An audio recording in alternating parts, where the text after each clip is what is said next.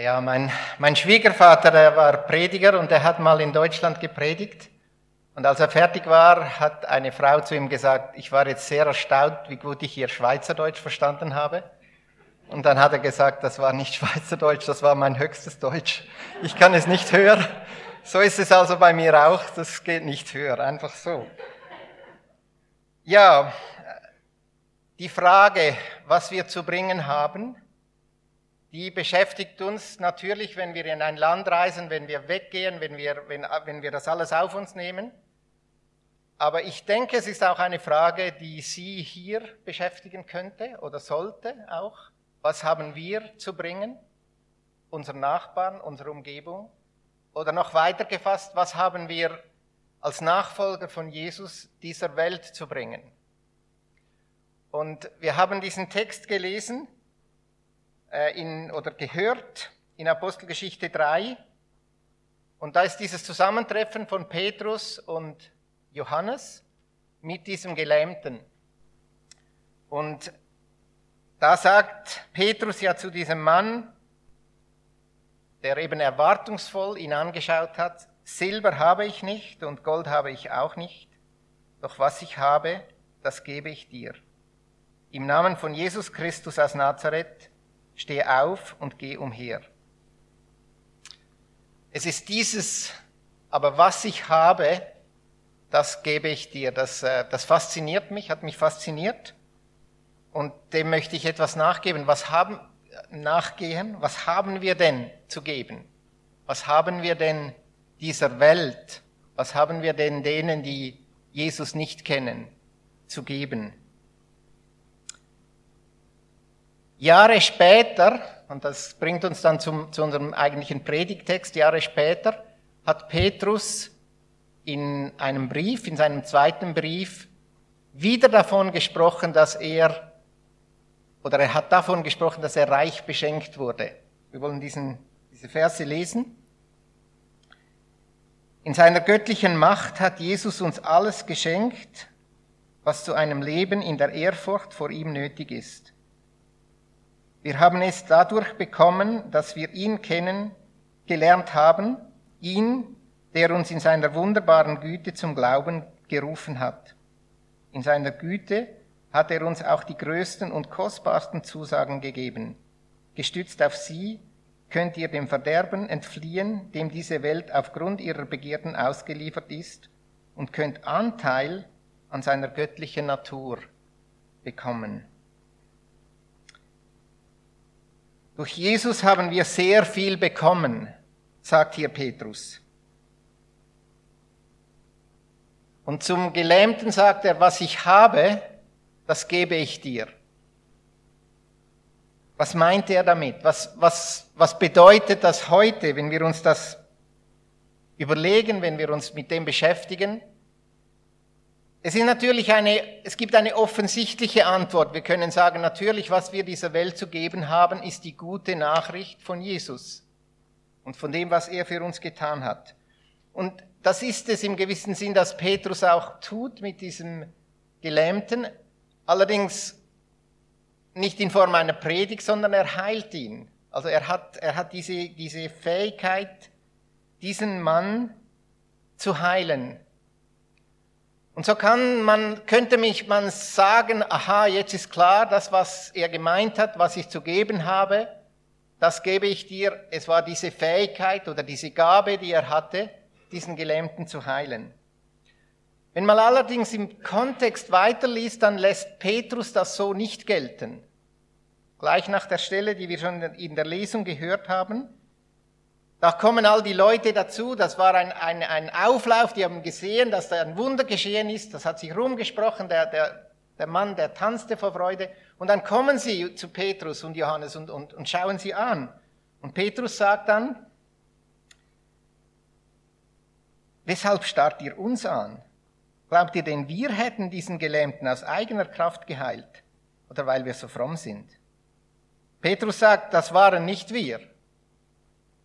Das haben wir nicht geschafft, weil wir so gut sind oder weil wir so, so solche speziellen Gaben haben. Er sagt, es ist der Gott unserer Vorfahren, der uns mit der uns mit dieser Wundertat die Macht und Ehre seines Dieners Jesus gezeigt hat. Das waren nicht wir, das war Gott, sagt Petrus. Das waren nicht wir, das war Gott, der seinen Diener, der seinen Sohn Jesus verherrlicht hat in diesem Moment. Und wir, ich denke, steht jetzt nicht so, aber ich denke, Petrus sagt, was wir zu geben hatten, war, dass wir in dieser Beziehung stehen dürfen mit diesem Jesus, mit diesem Vater, mit unserem himmlischen Vater. Das ist es, was wir mitgeben, weitergeben konnten. Wenn wir wieder zurückgehen zu unserem Bibel, zu unserem äh, Predigtext, dann wird hier deutlich, Petrus, das ist jetzt gegen Ende seines Lebens und er ist sich immer noch bewusst, er ist ein Reichbeschenkter. Und das ist es, was ihn immer noch bewegt und was ihn immer noch, was ihn zutiefst berührt.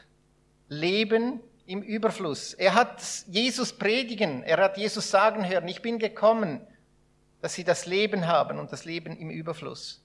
Und es ist dieser man kann sagen, es ist dieses Leben, das er jetzt mit diesem Gelähmten teilt. Man kann sagen, das, was er von Jesus bekommen hat, was in sein Leben hineingekommen ist, das gibt er jetzt weiter.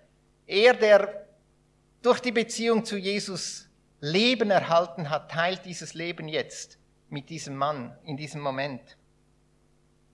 Er ließ ihn teilhaben an dem, was Jesus in sein Leben hineingebracht hatte. Er gab ihn von dem, was er bekommen hatte. In geheimnisvoller Weise ist ja Petrus, und ich glaube, das ist das, was unsere Berufung ist, Petrus ist in der Beziehung zu Jesus zu dem Mann geworden, denke, den Gott sich schon immer vorgestellt hatte. Durch Jesus ist er der geworden, den er sein konnte und nur sein konnte in der Beziehung zu Jesus. Und das hat er weitergegeben. Die Heilung war ein Wunder, natürlich, ein großes Wunder. Aber das noch größere Wunder ist das, was, was Jesus mit dem Leben von Petrus gemacht hat, oder nicht? Das ist der Mann, der gesagt hat zu, zu Jesus, geh weg von mir, ich bin ein sündiger Mensch. Wir passen nicht zusammen. Es ist der Mensch, der Mann, der vor der Kreuzigung dreimal gesagt hat, mit Fluchen gesagt hat, ich kenne diesen Jesus nicht. Und dieser impulsive Versager. Diesen impulsiven Versager hat Jesus nie losgelassen. Er hat ihn zurückgeholt, er hat ihn wieder eingesetzt, er hat ihm wieder die, die, diesen Auftrag gegeben. Und ich bin zur Überzeugung gekommen, was, was die Welt braucht und was wir dieser Welt geben können, ist das, was wir in der Beziehung zu Jesus sein können und, und noch sein, sein schon sind oder noch sein können, noch da hineinwachsen können. Ich sage es mal so, ich glaube, die Welt braucht von allen von uns unsere beste Version. Wir sind, also ich ich kenne, kenne das aus meinem Leben. Wir sind nicht immer die beste Version von uns selber. Wir müssen nicht ganz anders werden, wir müssen uns selber sein. Aber es braucht möglichst eine gute Version von uns. Und die werden wir nicht ohne Beziehung zu unserem Schöpfer.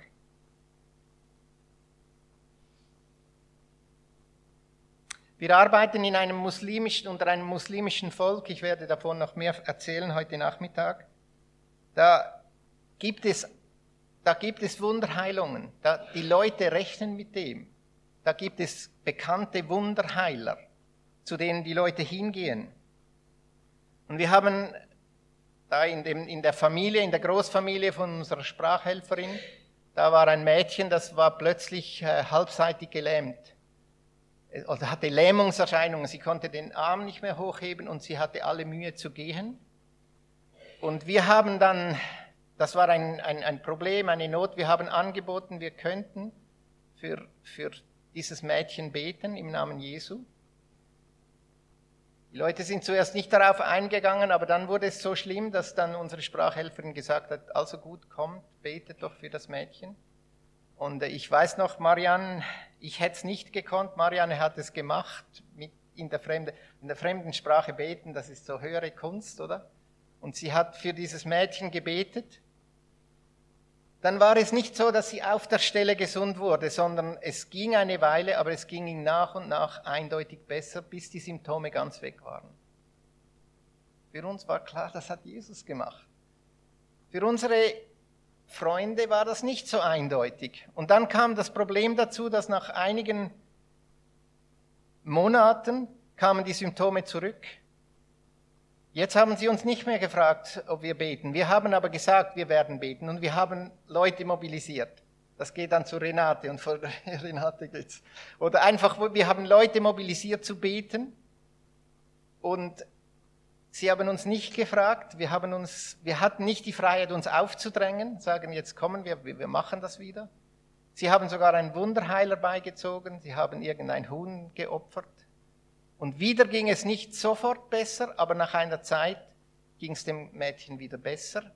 Und das ist jetzt, jetzt geht es ihr wieder ganz gut, nach zwei Jahren, zwei Jahre später immer noch. Und für uns war klar, das hat Jesus gemacht. Aber für unsere Freunde, es ist niemand dadurch zum Glauben gekommen. Für sie war es nicht so eindeutig. Sogar ein Wunder, sogar wenn ein Wunder geschieht, geschieht heißt das nicht unbedingt, dass Leute dadurch ihr Leben auch Jesus anvertrauen, weil da war, waren andere Sichtweisen, die haben das etwas anders eingeschätzt.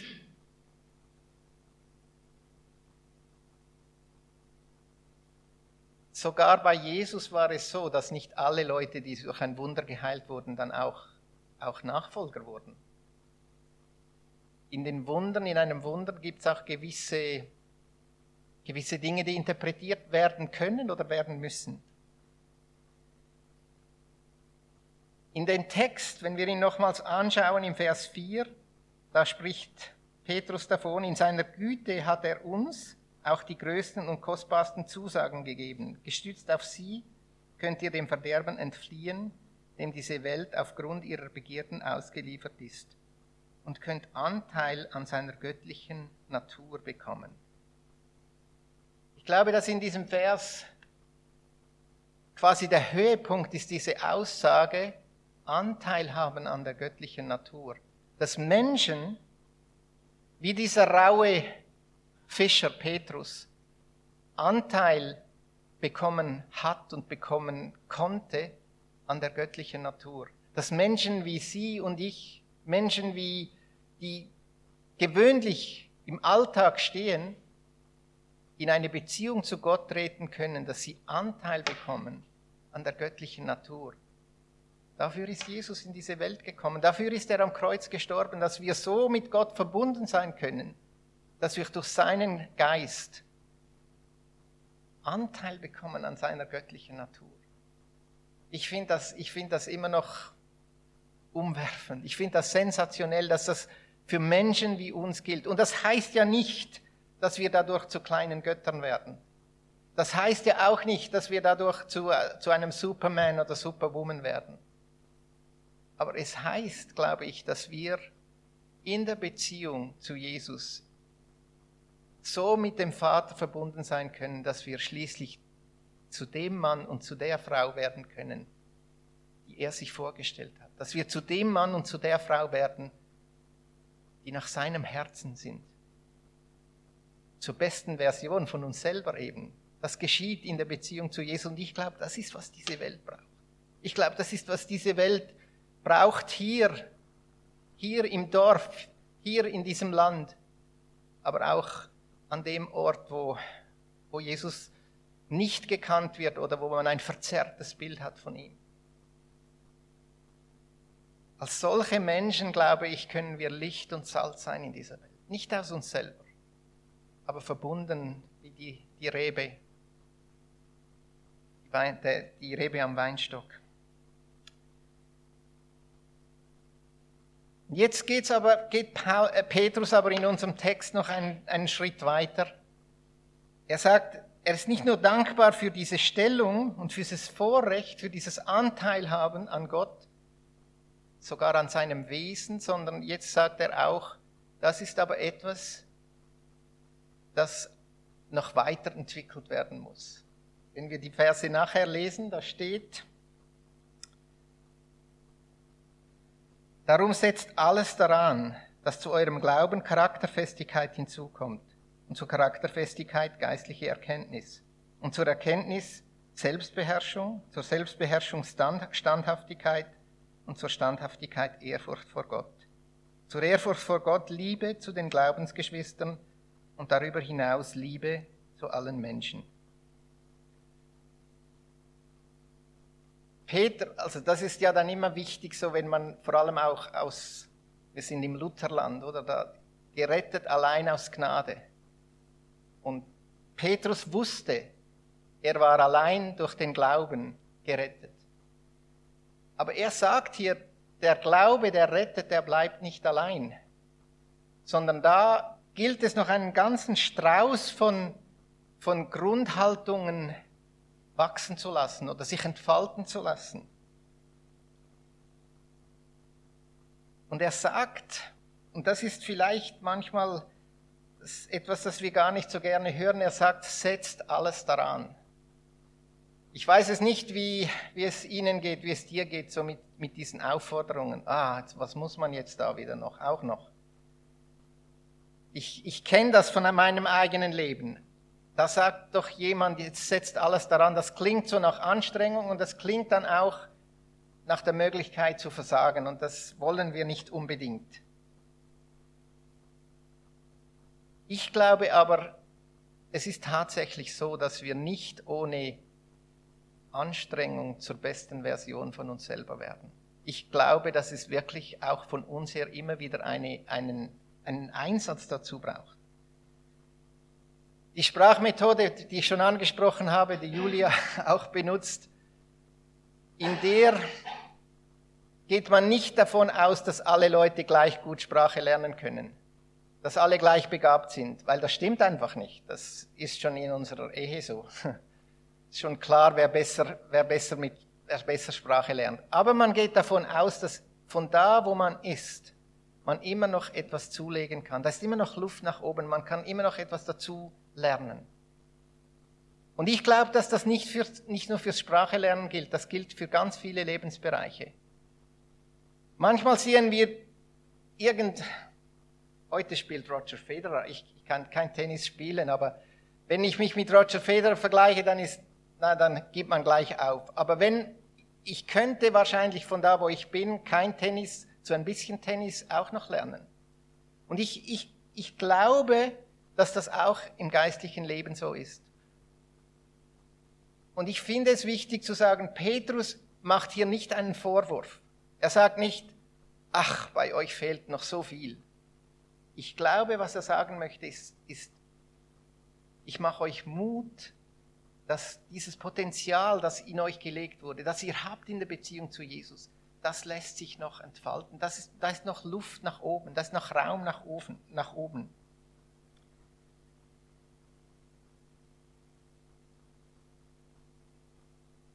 Wenn ich in meinem Leben zurückschaue, da gab es Momente, da haben Leute mir gesagt, weißt du was, das traue ich dir zu. Ich finde, es gehört zu den ermutigsten Dingen, wenn jemand sagt, weißt du was, ich glaube, du kannst das, ich traue dir das zu. Und ich bin überzeugt, dass Jesus das zu uns sagt. Ich traue dir in der Verbindung mit mir in dieser Beziehung zum Vater traue ich dir zu, noch Schritte weiter zu wagen und zu machen. Und er, er hat so diese ganze Liste von hier. Es sind Dinge, die nicht einfach so geschehen.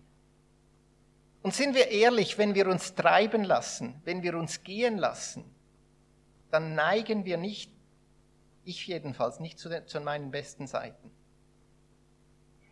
Wenn wir uns gehen lassen, dann kommt eher das andere heraus. Und darum glaube ich, es braucht tatsächlich eine Anstrengung. Es braucht tatsächlich einen Kampf. Es gibt einen Kampf des Glaubens. Ich hatte früher immer den Eindruck, dieser Kampf, eben den führt man gegen die Muslime da draußen oder so. Ich sage heute, dieser Kampf, der findet hier drinnen statt. Wenn wir diesen Kampf nicht hier um tiefen Frieden in uns immer wieder gewinnen, können wir keinen Frieden in diese Welt hineintragen. Ich finde es auch ermutigend. Wir müssen nicht gegen andere Menschen kämpfen. Wir müssen uns nicht vergleichen.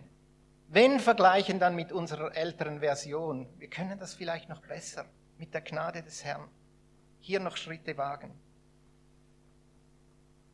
Petrus spricht hier jetzt nicht von einzelnen Taten. Er sagt nicht, mach nach das oder mach das nicht, sondern er spricht hier von diesen so Grundhaltungen, so wie Denkweisen, Denkmustern.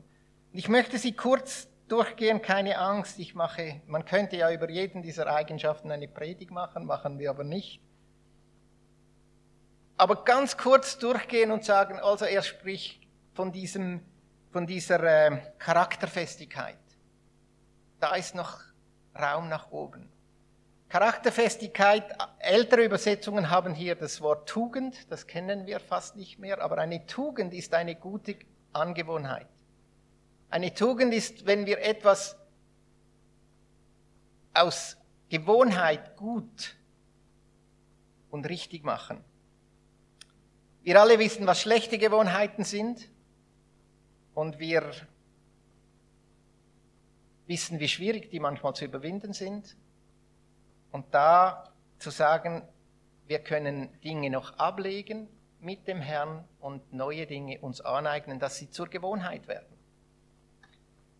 Er spricht vom, von geistlicher Erkenntnis und ich glaube, er möchte damit sagen, du bist noch nicht fertig, sie sind noch nicht fertig in der Art und Weise, wie wir Gott kennen, wie wir Jesus kennen. Da gibt es noch Facetten, da gibt es noch Tiefen, da gibt es noch Höhen.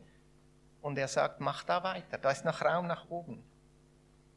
Er spricht von Selbstbeherrschung als Grundhaltung. Also nicht nur das eine Mal, wo wir uns gerade noch beherrschen konnten, sondern so als Grundhaltung. Und da wird für mich so deutlich, das ist, das ist der Kampf hier drinnen. Das ist das Ringen in mir selber drin um, um Selbstbeherrschung. In den Sprüchen heißt, wer sich selbst beherrschen kann, der ist besser als der, der Städte gewinnt.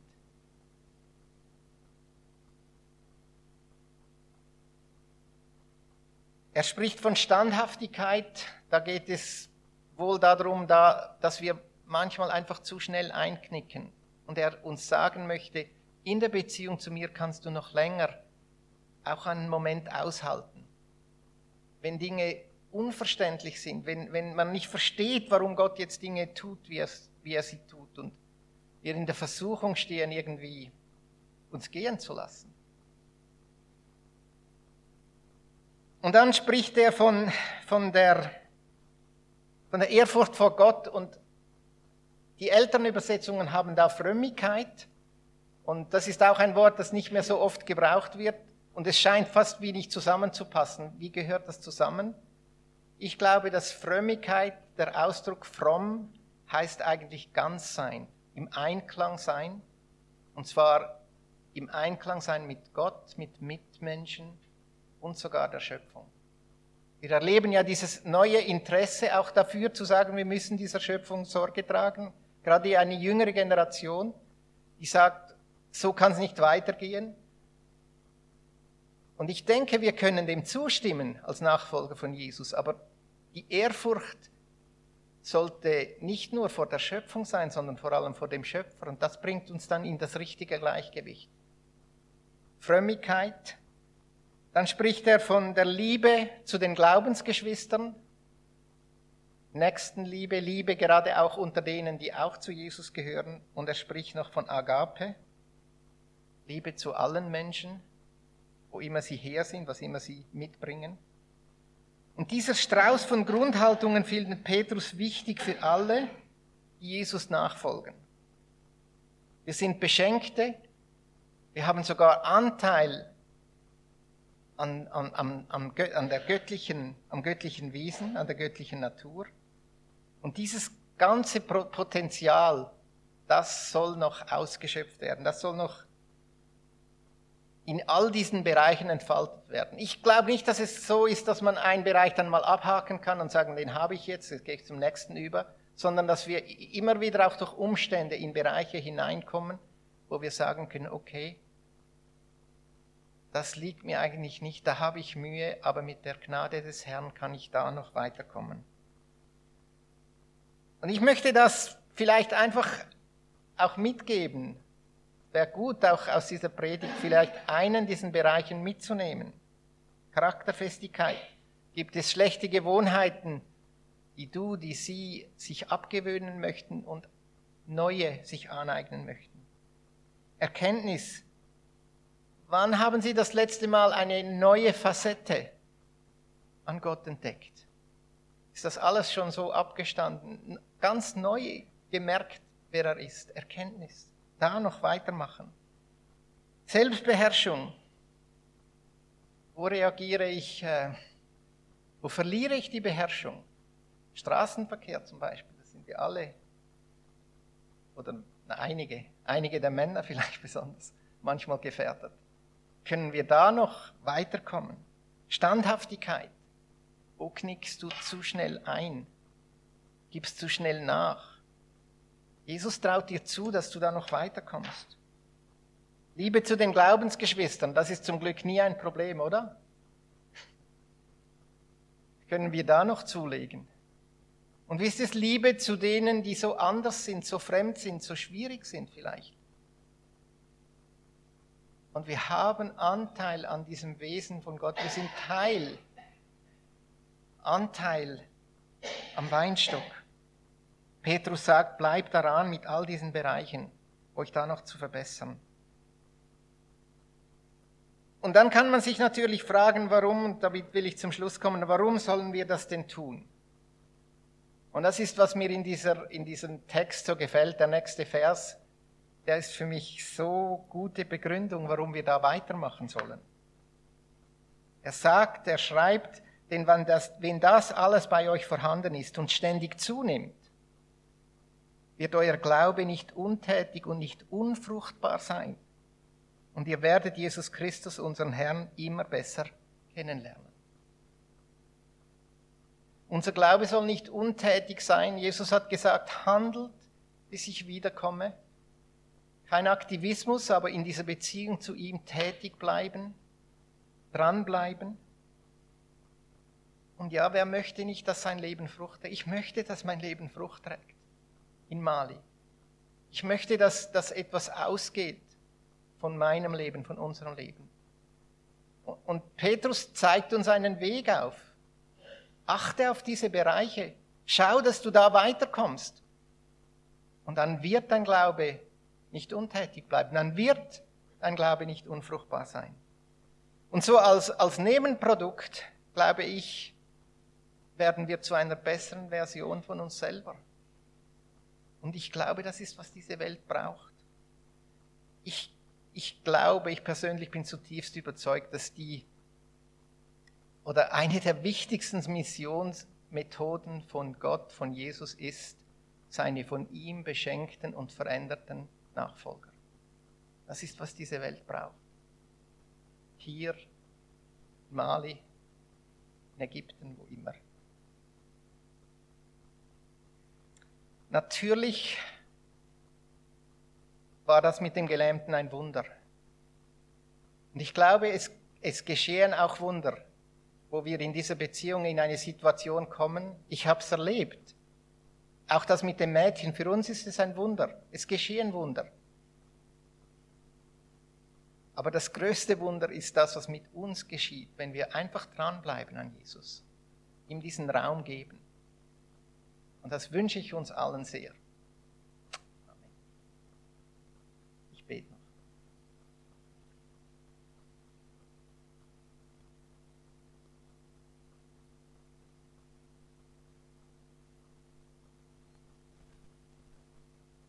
Du großer Gott und unser himmlischer Vater, wir, wir danken dir, dass, dass wir dich kennen dürfen. Wir danken dir, dass du alles gemacht hast, in und durch Jesus, dass wir Vergebung haben, dass wir Zugang haben, Gemeinschaft mit dir, sogar Anteil an dir selber. Dass wir in dir sein können und du in uns. Und du weißt, wie wir manchmal in diese Welt hineinschauen und, und verzweifeln möchten, wenn wir sehen, wie viel es auch nicht gut läuft. Und wir manchmal denken, was kann ich schon tun, was können wir schon tun? Und du uns einlädst, weiterzumachen, dran zu bleiben. Dafür danken wir dir. Wir preisen dich und wir bitten, dass du durch deinen Geist noch ganz speziell hineinsprichst in, in unsere Leben. Du weißt, wer jetzt ganz besonders auch zu hören, zu, zu hören braucht, dass du, dass du ihm, dass du ihr etwas zutraust in der Beziehung zu dir. Nicht aus eigener Kraft, aber weil sie Anteil bekommen haben an deinem Wesen, an deiner Art. Wir preisen dich.